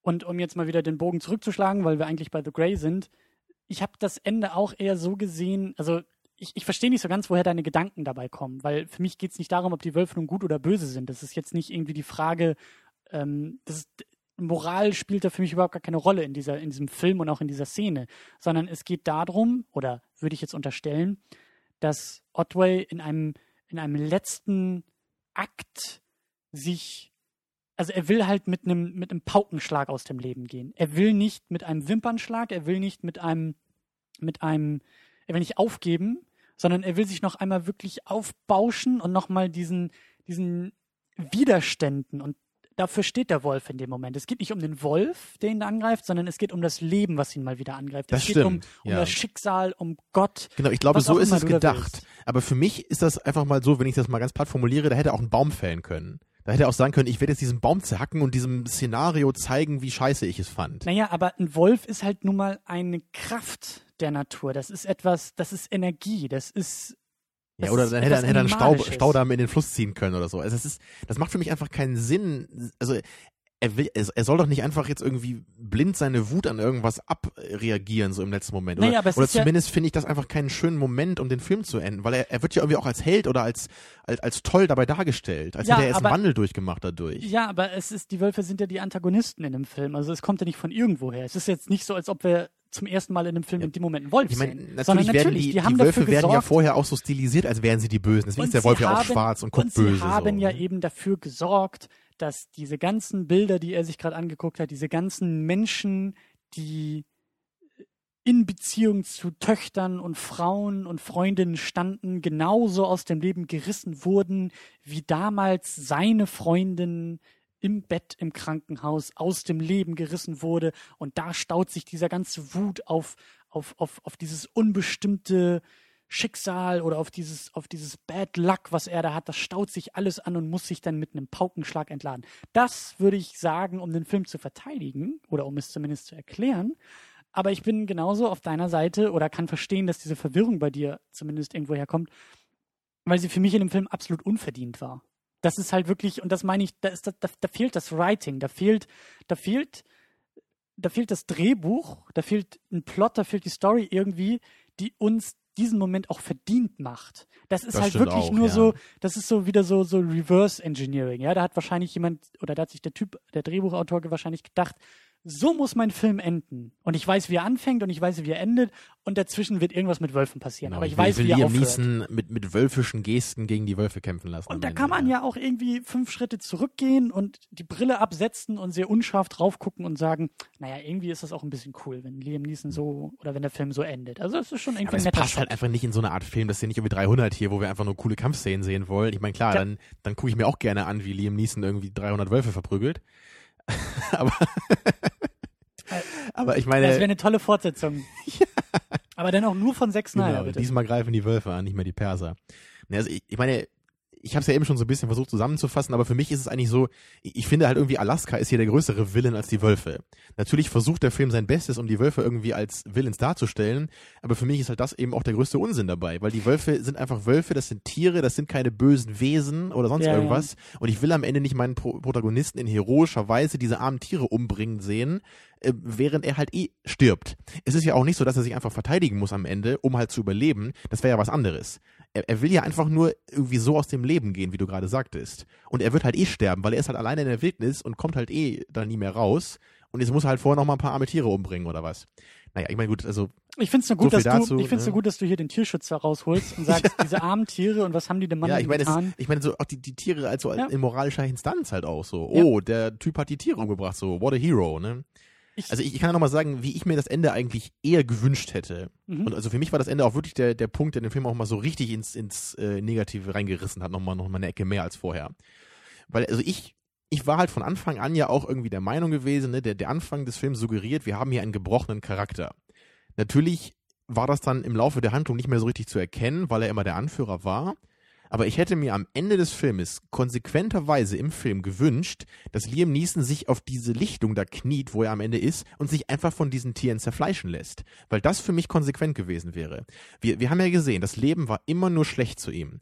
Seine, seine Frau wurde ihm genommen, jetzt wurde er mitten in diese Wildnis geschleudert und dann, dann hat er ja auch noch diese Gruppe immerhin bekommen und die haben ja auch ein paar Momente zusammen gehabt, da am Lagerfeuer zum Beispiel. Und all diese Freunde, ja, hat er wieder verloren. Durch, durch diese Umwelt. Und, und, und was bedeutet das für ihn? Nicht, dass er jetzt völlig gebrochen ist und sich einfach ergibt und jetzt irgendwie meinetwegen dann in Frieden oder, oder dass er so seine, seine, seine Verteidigungswelle mal runterfährt, weil er merkt, ich habe verloren. Und das Leben war eben schlecht zu mir, sondern nein, aus irgendeinem Grund ist er jetzt plötzlich dadurch gestärkt worden, dass es eigentlich genauso weiterging wie bisher. Und das verstehe ich einfach nicht. Und vor allen Dingen sagt seine Frau zu ihm, don't be afraid. Und wenn das die Message ist, die ihn am Ende des Filmes über sich hinauswachsen lassen soll. Dann könnte er Dann doch macht- loslassen. Genau, dann macht und dieser nicht Moment. die Fäuste ballen. Ja. Ne? Ja, weil, weil diese Konfrontation oder dieser Satz Don't be afraid mit der Darstellung eines, eines Showdowns, die macht in einem ganz anderen Kontext, in einem ganz anderen Film macht die Sinn. Die, die, wird, die wird bei Matrix Sinn machen, ja? Genau das. Trinity ja. sagt zu Neo, don't be afraid, in dem Moment, wo er schon fast tot ist und dann kommt er wieder zurück und dann stellt Mhm. Genau, er sich. und da geht es ja auch noch darum, dass Neo eben gewinnen kann. genau, Ne? Er will Aber ja nicht allein- einfach nur mit einem Bang sterben. genau, aber allein dieser, dieser, dieser Moment Mensch gegen Wolf ist irgendwo auch, ja klar, das ist irgendwo cool, aber das ist so ein Ding, das findest du cool, das, auf die Idee kommst du irgendwie beim dritten Bier an einem Abend, wo du sowieso noch Schwachsinn mit deinen Kumpels beredest und irgendwann fällt dir die Idee, Mensch, wäre das nicht cool, wenn Liam Neeson mal gegen Wölfe äh, kämpfen würde? So, ja, stimmt, da müssen wir einen Film drum machen. Ja, ich weiß schon, wie er ausgeht, so. Aber Arnold äh, Schwarzenegger hat schon mal gegen den Dromedar gekämpft. In einem seiner besten Filme. ganz wichtig, in einem seiner besten Filme. Ja. Oh, damit hast du sämtliche Kritik aus den letzten zehn Minuten zunichte gemacht. ich Damit, auch. Damit habe ich jetzt jedwede Glaubwürdigkeit verloren. Ne? Ja. Okay. Also finde ich gut, dass wir jetzt wieder so ein bisschen ähm, die Erdung äh, bekommen haben, weil eigentlich möchte ich auch noch zwei, drei positive Aspekte ähm, ansprechen. Und das hatten wir schon am Anfang ein bisschen angedeutet, dass die Regiearbeit eigentlich ganz gut war. Also die Kameraarbeit war, war echt Mhm. sehr gut. Ja, Ähm, man hat immer erkannt, was passiert. Die Landschaft wurde relativ gut eingefangen. Ja, ist eigentlich schlimm, dass man das überhaupt schon sagen Ja, muss ja, heutzutage, ne? Aber ich meine, das ist jetzt echt immer das Erste, was mir positiv einfällt bei dem Film. So, so, wow, ich kann sehen, was da gerade auf dem Bildschirm äh, passiert. What a great movie. Ja. Kein, kein schwarzes Bild für 30 Minuten. Nicht so Ja. wie bei 2001, ja. Nein, Quatsch. Ich, ich meine aber auch so in, in manchen Momenten, zum Beispiel da, wo sie kurz in diesem Fluss sind, das fand ich halt auch gut Mhm. gefilmt. Da war die Kamera natürlich auch so typischerweise mal über, mal unter Wasser, Mhm. aber halt nicht zu viel, das war nicht übertrieben. Mhm. Also das war schon, Und schon auch gut wenn der, gemacht, wenn, so. wenn, wenn, wenn der Typ versucht, so diese paar Millimeter aus dem Wasser heraus zu, zu ragen, aber er schafft es nicht, aber er macht sich so ein bisschen größer und die Kamera geht so ein bisschen mit und bleibt aber Mhm. auch unter der Oberfläche hängen. Und also das, das sind schon ein paar so nette Details und auch wenn sie da in der Dunkelheit sitzen und manchmal das Licht- und Schattenspiel ist, ist auch ganz schön. Und eben, wie gesagt, der Anfang, als, als es mit diesen Panoramabildern anfängt und auch die ersten Momente, als Liam Neeson und allein unterwegs ist und da auch dann, also wirklich schön eingefangen. Jetzt, jetzt keine großen. Und da dachte ich ja auch noch, oh, das wird so ein kleiner, kleiner, schöner Film mit so, mit, wo man aufs Detail achten muss und wo das, dieses, die Details das aber auch hergeben werden. Und wie gesagt, die Kameraarbeit ist da durchaus ähm, ein Teil, was in diese Richtung führen könnte. Aber auch die Locations haben mir gut gefallen.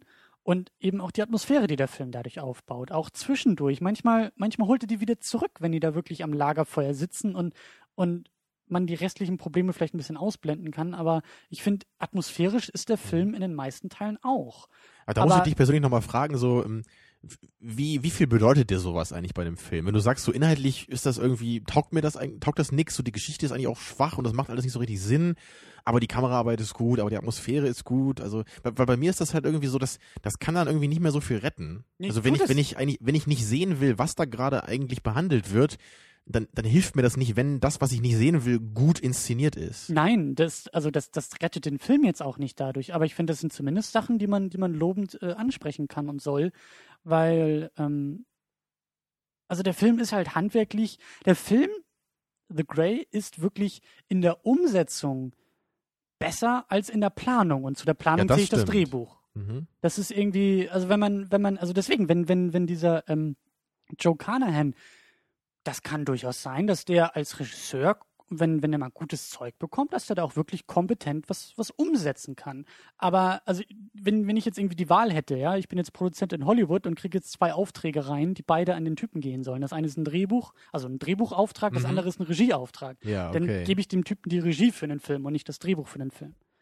So, Ja, das so so, kann man das natürlich sehen. Also wenn ich da jetzt irgendwie an die Born-Fortsetzung denke, da dachte ich einfach nur, also da dieser Regisseur oder Kameramann, so der soll einfach nie wieder einen Film machen, weil ich einfach nicht, nicht erkenne, was gerade da auf dem Bildschirm los ist. Und wer weiß, ich meine, wenn er irgendwie als Highlight die A-Team auf seiner Liste hat, das ist ja auch manchmal das Problem. So, das, das kann ein scheiß Film sein. Das kann auch ein absolut bekloppter Film sein. Aber vielleicht ist der auch kompetent genug gemacht, dass man zumindest sagt, okay, das lag jetzt nicht am Regisseur dabei, sondern am Writer oder sonst wem. Aber das nur am Rande. Ich wollte halt, äh, ich wollte es zumindest erwähnt haben, bevor wir jetzt nochmal wieder so, wieder den Mhm. Hebel umlegen. Ja, kommen wir nochmal abschließend zu diesem Survival-Film-Ding, was mich ja eigentlich Survival, noch mal ein aber- bisschen interessiert. Ja, aber wir haben auch noch, finde ich, ein, zwei, drei Punkte, die wir so mitnehmen können aus, aus The Grey, um, um, um darüber zu gehen, weil was mir auch echt ein bisschen sauer aufgestoßen ist, auch relativ am Anfang, als es dann losging, so mit, mit äh, Flugzeug überlebt und so. Innerhalb von wenigen Minuten wurde mir Liam Neesons Charakter so aufgeladen als moralische Instanz und irgendwie auch als, als tragischer oder strahlender Held, weil er überlebt diesen Flugzeugabsturz. ja, Er quasi lässt, unverletzt auch. ne? ja, er, lä- er, er, er ist dafür, er ist derjenige, der irgendwie ähm, rational genug ist, überlegt genug ist, Herr der Lage ist, der erkennt, okay, wir brauchen den Typen hier nicht irgendwie versuchen zu retten, weil der qualvoll sterben wird. Ich sorge dafür, dass er das Leben loslassen kann. Ja, was, was irgendwo zwischen moralischer Instanz und, und tragischer Held finde Ja, ich. vor allem, was er selber halt nicht kann, sein Charakter. Ja, ja, ne, am aber, Ende. aber, aber das Aber sind wenige naja. Minuten, dann geht's weiter, wie ihr irgendwo äh, ein, ein weiteres Teil von einem Wrack halt findet, wo irgendwie ein Wolf an einer halbtoten oder halbüberlebenden auf jeden Fall einem Menschen rumknabbert und er springt dazwischen und haut dem Wolf eine rein, ja. wo ich mir auch dachte, wow, also wenn, wenn er jetzt gleich irgendwie äh, ein Cape überzieht und durch die Gegend fliegt, dann würde selbst Superman alt aussehen. Ich dachte, er, er reißt sich so das Hemd auf und man sieht die riesige Chuck Norris Brustbehaarung. Ja, oder sowas. Also, ja. und das halt in, innerhalb von so wenigen Minuten, da, da hat mich der Film nämlich auch schon wieder verloren, wo ich dachte, wenn die Momente nicht verdient sind und über den ganzen Film gestreut sind, dann ist es einfach irgendwie unglaubwürdig und lachhaft. Und dabei und, sind wir eigentlich auch genau bei dem Thema, wo ich auch hin wollte. Das, das, das, ist ja auch genau ein Problem, was ich irgendwie bei vielen dieser Art Filme habe. Also wir können ja auch bei vielen Punkten gerne bei The Grey auch bleiben. Mhm. Aber das ist so ein, so ein allgemeines Problem, dass halt diese, diese Gruppe in so Survival-Filmen meistens so unglaublich stark auf den Protagonisten zentriert ist. Und, und damit habe ich kein Problem. Aber führ das erstmal aus. Es ist, es ist halt so, der, der Protagonist ist eigentlich immer der, auf den es ankommt und der halt meistens irgendwie auch in jeder Hinsicht immer überlegen ist. Also das habe ich gerade bei dir so ein bisschen rausgehört, dass dich das stört. So, ja. der Protagonist ist halt irgendwie der, der halt irgendwie so alles kann. Der ist halt immer ja. der, der moralische, ist, er ist halt auch der, der weiß, wie, wie sie aus dieser Situation rauskommen. Er ist auch der, der die Ruhe bewahrt. Also er hat meistens immer so all diese Qualitäten auf einmal. Und für mich führt das halt immer dazu, dass irgendwie alle anderen in dieser Gruppe so zu Statisten werden. Und das war halt heute wirklich irgendwie ja. ein 1A-Beispiel dafür. Weil es gab in dieser Gruppe halt wirklich Liam Neesons Charakter, dieser Otway, der halt fast alle wichtigen Eigenschaften vereint. Dann gab es halt den typischen Typen, der immer dabei ist, nämlich das Arschloch, nenne ich jetzt mal den mhm. einen. Der, der Typ, der halt immer rumstresst, der halt immer sich gegen alles irgendwie verbockt, der mhm. immer sagt, nein, ich will das nicht, nein, ich will das nicht, wir machen das irgendwie anders, bla bla bla. Und die beiden haben dann natürlich irgendwie auch eine kurze Konfrontation und danach sind wieder erstmal so die Grenzen geklärt. Das ist eigentlich in fast jedem Survival-Film ist das irgendwie so. So in dieser Art. Und, und die anderen Leute, die da sind, die konnte ich heute eigentlich überhaupt nicht einordnen. Ich, ich wusste teilweise gar ja. nicht mehr, wer das ist. Ja. Also ich wusste nicht mal, ob die überhaupt irgendwelche Eigenschaften haben. Weil die, das sind einfach nur irgendwelche Typen, die immer so dazwischen stehen, so wie das Publikum im Grunde. So, lassen wir uns jetzt gerade von dem Arschloch irgendwie in die Irre führen oder hören wir auf Liam Neeson so, ja? Also das, ich finde das halt so, so unglaublich ermüdend. Also ich würde mit Qui-Gon Jinn mitgehen in dem Fall. Wenn er nicht gerade ja. wieder seinen Gin getrunken hat, ne? Ja. Du hast also, schon recht. Du hast kann, man, recht. kann man nicht aber, so einen Film mal so aufziehen, dass irgendwie alle Charaktere relevant sind, ne? Aber für mich sind das, sind das zwei verschiedene Punkte. Du sagst, du hast ein Problem damit, dass der Film so stark, also diese, diese Gruppendynamik, dass sie so stark um den Protagonisten zentriert ist. Damit habe ich kein Problem. Wenn der Protagonist für uns als Zuschauer das auch wert ist, wenn der zumindest eine tolle Hintergrundgeschichte hat, wenn der einen starken inneren Konflikt auslebt, wenn der, der darf vielschichtig sein, wenn die Geschichte, die über ihn erzählt wird, es auch wert ist, erzählt zu werden und mich vom, vom Hocker hauen kann, dann kann ich auch dieses Problem von, ja, aber der Rest funktionierte nur als Abgrenzung zu ihm, das würde ich dann noch hinnehmen. Aber da brauchst du halt echt schon einen Film wie Scarface, der halt wirklich so ganz krass auf einen Charakter geschrieben ist und nicht einfach nur irgendein so random äh, B-Movie. Richtig, ne? aber ich, also als, als, als ich das gesehen hatte, auch hier bei, bei The Grey, ähm, also andersrum, ähm, das kann ich, das, das, das kann ich noch, noch hinnehmen. Aber hier hatte ich dann noch das Problem, dass Liam Neeson das nicht wert war. Dass Otway, eben weil er so, so Hollywood-esque überladen wurde mit Moral und, und äh, weiß immer das Richtige zu tun und das Richtige zu sagen, ja, warum sollte ich mich denn für seine tragische Vorgeschichte interessieren? Warum sollte ich mich für seinen mhm. tragischen Tod interessieren? Ja, warum, warum ist er jetzt Strahlemann und Held und ich sag ja schon fast Superman-like? Das passte einfach nicht. Das passte nicht in das Gesamtgefüge. Wie du gesagt hast, er fängt an als gebrochener Mann wo ich voll dabei war und dachte, jawohl, wenn der jetzt noch immer mehr bricht, weil mhm. er diese Bürde der Gruppendynamik tragen muss, weil er weiß, er tut jetzt gerade das Richtige, indem er da jemanden sterben lässt. Aber andererseits macht ihn das halt so fertig, weil das, weil das überhaupt nicht das ist, was er machen will. Äh, damit könnte ich leben, aber an Liam Neeson prallt doch im Grunde genommen eh alles ab, nur um dann in der letzten Szene, bevor er den Wolf irgendwie puncht, um es dann wieder tragisch zurückzuholen, was, was ihm da alles. Das, das funktioniert nicht. Das ist so, das, das, das funktioniert nicht. Das also, Ich meine, in dem Punkt sind wir uns natürlich einig, das stimmt. Wenn das alles so überzogen ist, dann geht das auch nicht mehr. Der nächste Punkt ist aber das, was du auch gesagt hast. Also damit könnte ich noch diese, diese blassen Nebencharaktere, könnte ich sie zumindest noch ertragen. Ja, wenn ich sage, okay, ich kann mich jetzt hier auf diesen Negapo Negativpunkt konzentrieren und die, die, die blassen Charaktere kritisieren, aber ich kann mich auch auf diesen positiven und tollen und klasse Plot, Story, Hauptcharakter, tragisches Ende, ich kann mich auf den konzentrieren. Dann habe ich beides, ja. Also hier habe ich aber nix. Bei mir und ist das halt wieder so, ich, ich glaube, ich, ich suche hier einfach das Drama. Und da, da habe ich ja auch schon oft mal darüber geredet, über den Drama-Begriff, wie ich mir das vorstelle. Aber bei so einem Survival-Film, in so einem Setting von einer Gruppe, da, da erwarte ich einfach verschiedene Charaktere, Persönlichkeiten, die einander ebenbürtig sind. Und, und das, das, das ist, ist für halt mich für die mich zweite Variante. Das ist für mich das Oder in dem Fall. Entweder starken Hauptcharakter, also wirklich ganz starken Hauptcharakter und blasse Nebencharaktere, oder alle sind stark genug, vielleicht nicht ganz so stark, aber vielschichtig, und eben nicht diese Klischees, die sie erfüllen, sondern da ist jeder mal ein Arschloch, auch unsere Hauptfigur, die hat ja, genau. mal so einen Moment, wo wir auch als Zuschauer sagen, Moment mal, Mr. Otway. Also das war jetzt wirklich, das war jetzt wirklich scheiße. Also ich argumentiere jetzt auch gerade wirklich nur in diesem Setting, also wie ich mir so mhm. eine Art Film halt nicht persönlich wünschen würde. Ne, generell hast du natürlich recht, das muss nicht immer irgendwie, es muss ja nicht immer mehrere gleichwertige Protagonisten geben. Aber in, ich glaube, es, es geht ja einfach hier um so eine Gruppe. Und für mich ist eigentlich die Gruppe selber der Protagonist in so einem Film. Ich will okay. mit dieser Gruppe gehen und, und, und diese Gruppe, die muss einfach dann, damit sie als Ganze äh, Protagonist sein kann, muss sie aus gleich starken Gliedern bestehen. Und, ja. und das ist halt genau wie du sagst, die müssen halt einzelne Funktionen haben, aber nicht so auf diese, nicht in dieser Plattenform, so der ist das Arschloch und er ist der Anführer, sondern die müssen halt alle so dieses, die müssen alle ihre Stärken und Schwächen haben. Und auch der Anführer muss, muss ja. mal am Zweifeln sein. Ja, und, und es, es, muss vielleicht auch ja. Phasen geben, wo er dann einfach nicht mehr der Anführer sein kann, weil er in einer, in einer emotionalen Situation ist, die das nicht mehr zulässt.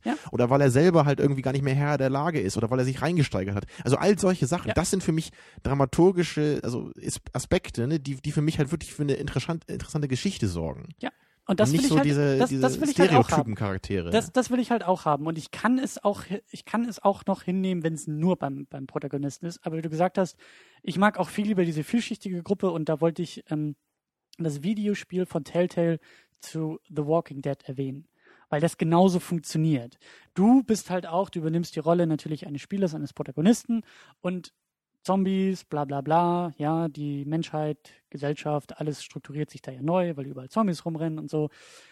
Und du findest dich halt auch denn in immer wieder anderen Gruppen, aber du findest dich in Gruppen wieder. Und du hast, ich meine, gut, das ist ein Videospiel, da sind auch mehr Stunden zur Verfügung, aber du hast vielschichtige Charaktere. Du, du merkst auf einmal, und das ist natürlich dann auch einfaches Writing vielleicht oder, oder nicht, nicht unbedingt cleveres Writing, aber natürlich hast du dann irgendwie das Arschloch, was drei Stunden der Spielzeit bisher ein Riesenarschloch war und auf einmal erfährst du in der vierten Stunde, warum er das Arschloch ist und du kannst ganz anders wieder drauf gucken oder du merkst, Moment mal, die Lady, die die ganze Zeit mir gegenüber gut gestimmt war, die ist das aus einer sehr, sehr unguten Motivation und schon hast du diese schönen Dynamiken, das, was du gerade beschrieben hast, dass die mhm. ganze Gruppe eigentlich wichtig genug, dass du dann auch, und davon lebt dieses Spiel, dass du oft genug moralische Entscheidungen treffen musst. Ja, ich habe, es sind fünf Leute in der Gruppe, aber ich habe hier nur Essen für drei Leute. Wer kriegt was zu essen und wer nicht? Bin ich jetzt das Arschloch, was sagt, okay, du warst zu mir ein Arschloch, also kriegst du von mir auch nichts zu essen? Oder stehe ich jetzt als Spieler, als Hauptfigur da drüber und sag, obwohl du ein Riesenarschloch bist, aber weil du todkrank bist, kriegst du als erstes von mir was zu essen. Also das, in dem Fall ist das so ein Survival-Szenario, was du dir, glaube ich, vorstellst und wünscht, mhm. nämlich die Gruppe steht im Vordergrund und es gibt keine einfachen Auswege, mhm. keine einfachen Entscheidungen, keine Plattenfiguren. Für dabei. mich ist das halt auch also dieses Drama ist für mich eigentlich auch der einzige Grund, warum man so einen Survival-Film eigentlich auch wirklich macht, weil man, man kauft sich ja automatisch auch mit diesem Thema eine ganze Menge Probleme schon mal ein. Und da muss man ja erstmal wieder im Gegenzug irgendwas bieten, ja. dass man als Zuschauer über diese Probleme halt irgendwie auch hinwegsehen kann. Ja. Also bei, bei Filmen wie uh, The Way Back zum Beispiel ist das halt ganz ähnlich. So, das ist, es sind halt immer so, so, so diese, diese belanglosen Charaktere und, und gleichzeitig halt so diese ganzen typischen Situationen und, und Geschehnisse, die halt immer wieder auftauchen müssen. Ja. Und das hatten wir hier zum Beispiel auch. So, ne? dann, dann fällt der Typ halt vom Baum und das Bein ist gebrochen. So, das ist so dieses, wie geht die Gruppe jetzt damit um oder was? Dann lassen sie ihn halt zurück. Und das, das ist halt irgendwie so öde, weil das halt immer passiert. Weil das, das sind so, ja. da, da, könnte ich mir jetzt selber irgendwie so zehn Dinge vorstellen, die halt immer in so einer Geschichte passieren müssen. Ne? Oder sie, ja. sie müssen irgendwo rüberklettern und dann stirbt einer davon. Ne? Das sind immer solche Sachen. Und das, das ist irgendwie so, das, das ist für mich irgendwie schon ausgereizt. Ich habe das Gefühl, ich habe irgendwie schon von jedem Thema irgendwie drei Filme gesehen, wo das irgendwie vorgekommen ist. Ich könnte mir noch vorstellen, also ja, du hast recht, das sind sehr viele, ähm, sehr viele Standardpunkte, die wir hier durchgehen bei The Grey. Ich, also, das kann funktionieren. Das glaube ich schon, aber dann musst du das einfach sehr, sehr gut machen. Dann musst du wirklich Also dann darf das der einzige Kritikpunkt von uns sein, zu sagen, das haben wir schon mal gesehen. Und dann muss aber kommen, Mhm. aber das Schauspiel ist großartig. Ja, die Charaktere sind tief ausgearbeitet. Genau, dann, dann muss der ganze Rest stimmen. Wenn das, das, das, das darf wirklich nur der einzige Kritikpunkt dann bleiben, zu sagen, das kennen wir ja schon.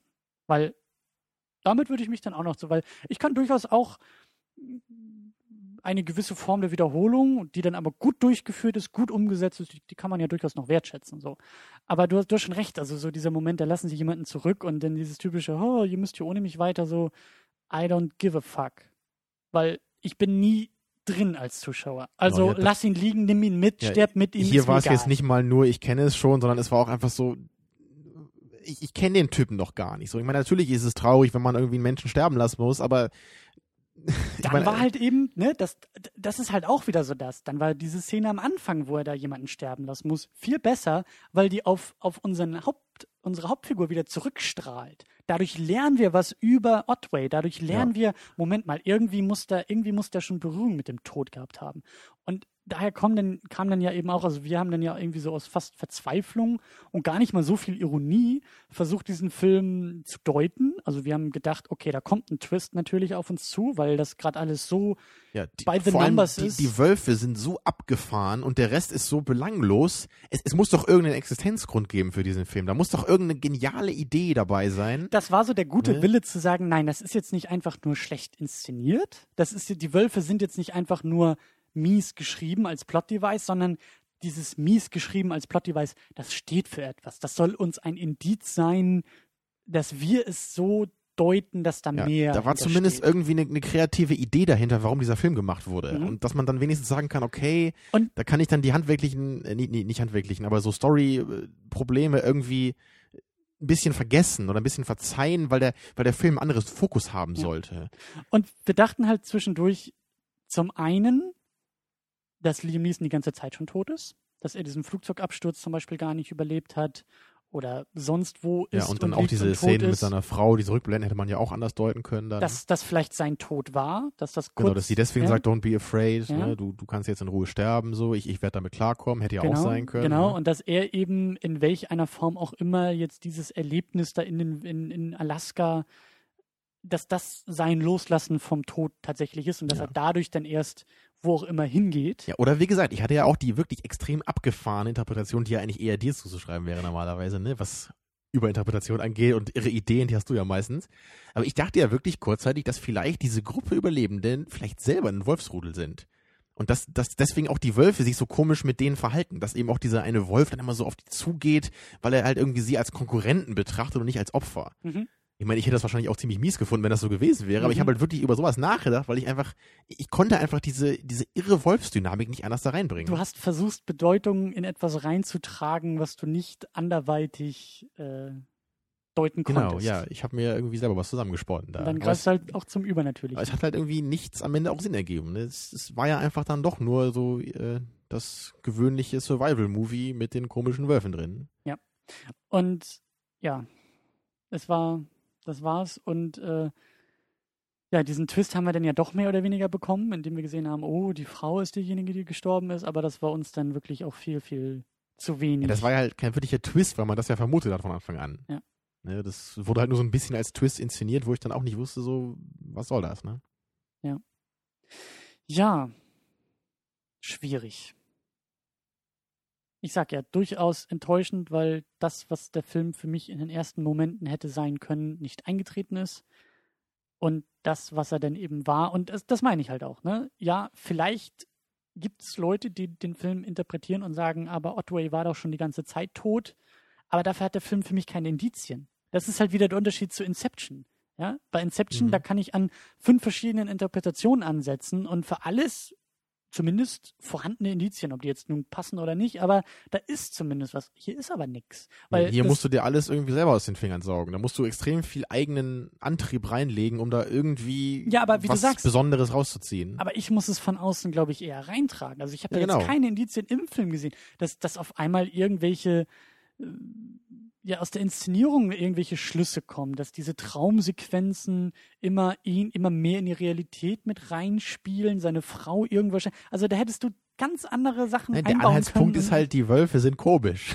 also das ist mein Anhaltspunkt. Aber der führt halt auch nicht so viel. Ne? Da kann ich halt auch sagen, so ja, da hat halt jemand keine Ahnung gehabt, wie er Wölfe schreiben soll. Und, äh, ja, das ist auch mein Twist vermutlich am Ende gewesen, ja.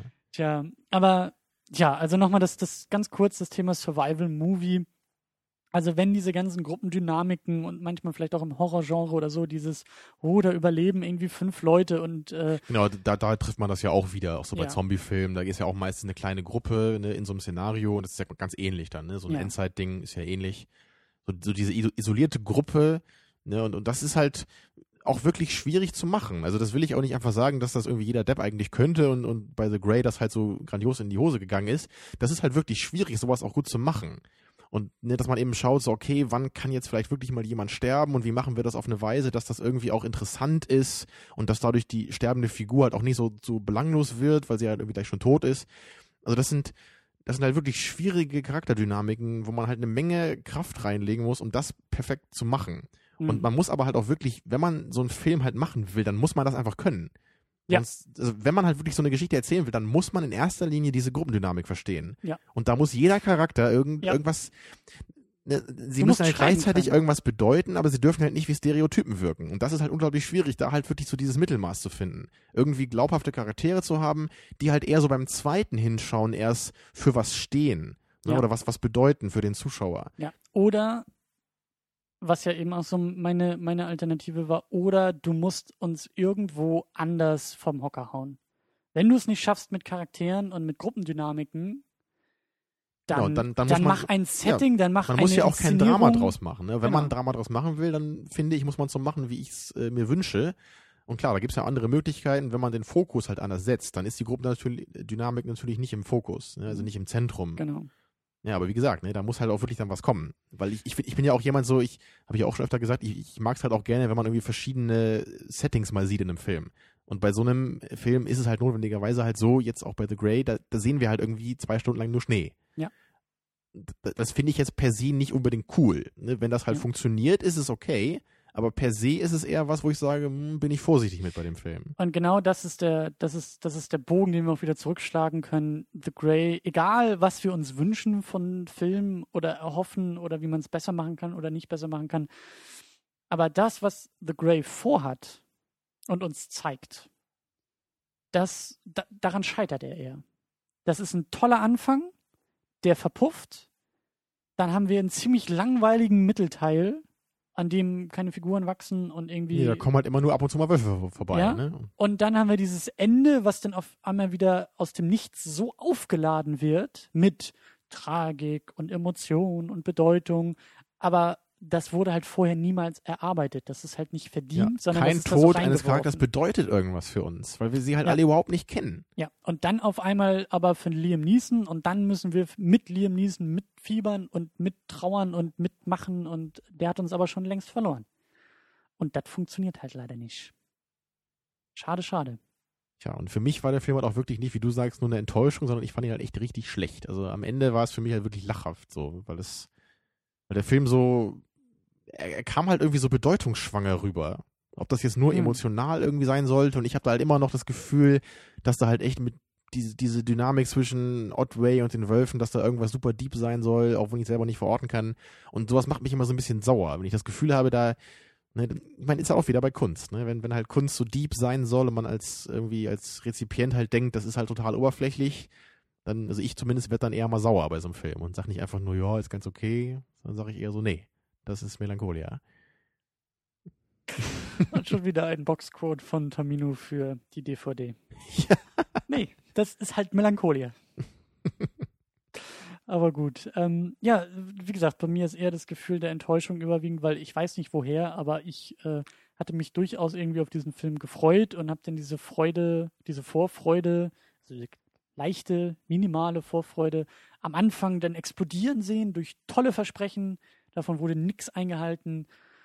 Naja, und jetzt kann ich als positivstes sagen, ich habe ihn zumindest gesehen. Ja, du freust dich doch immer noch auf The Road, oder? Den, den hast du doch auch schon ewig auf der Watchlist stehen. Auch freuen, also das ist, ich will dieses ja. Endzeit-Thema ein bisschen angehen. Ja, ja. Das, ich meine, Endzeit Survival ist ja immer so eng mhm. beieinander. Und mhm. ich meine, also ich kann dir auch noch sagen, ich fand den Film auch nicht gut. So, der ist halt auch eigentlich so ähnlich, so sehr, sehr trist und einfach problematisch. So. Aber naja, wenn du den angucken willst, selber schuld, aber naja.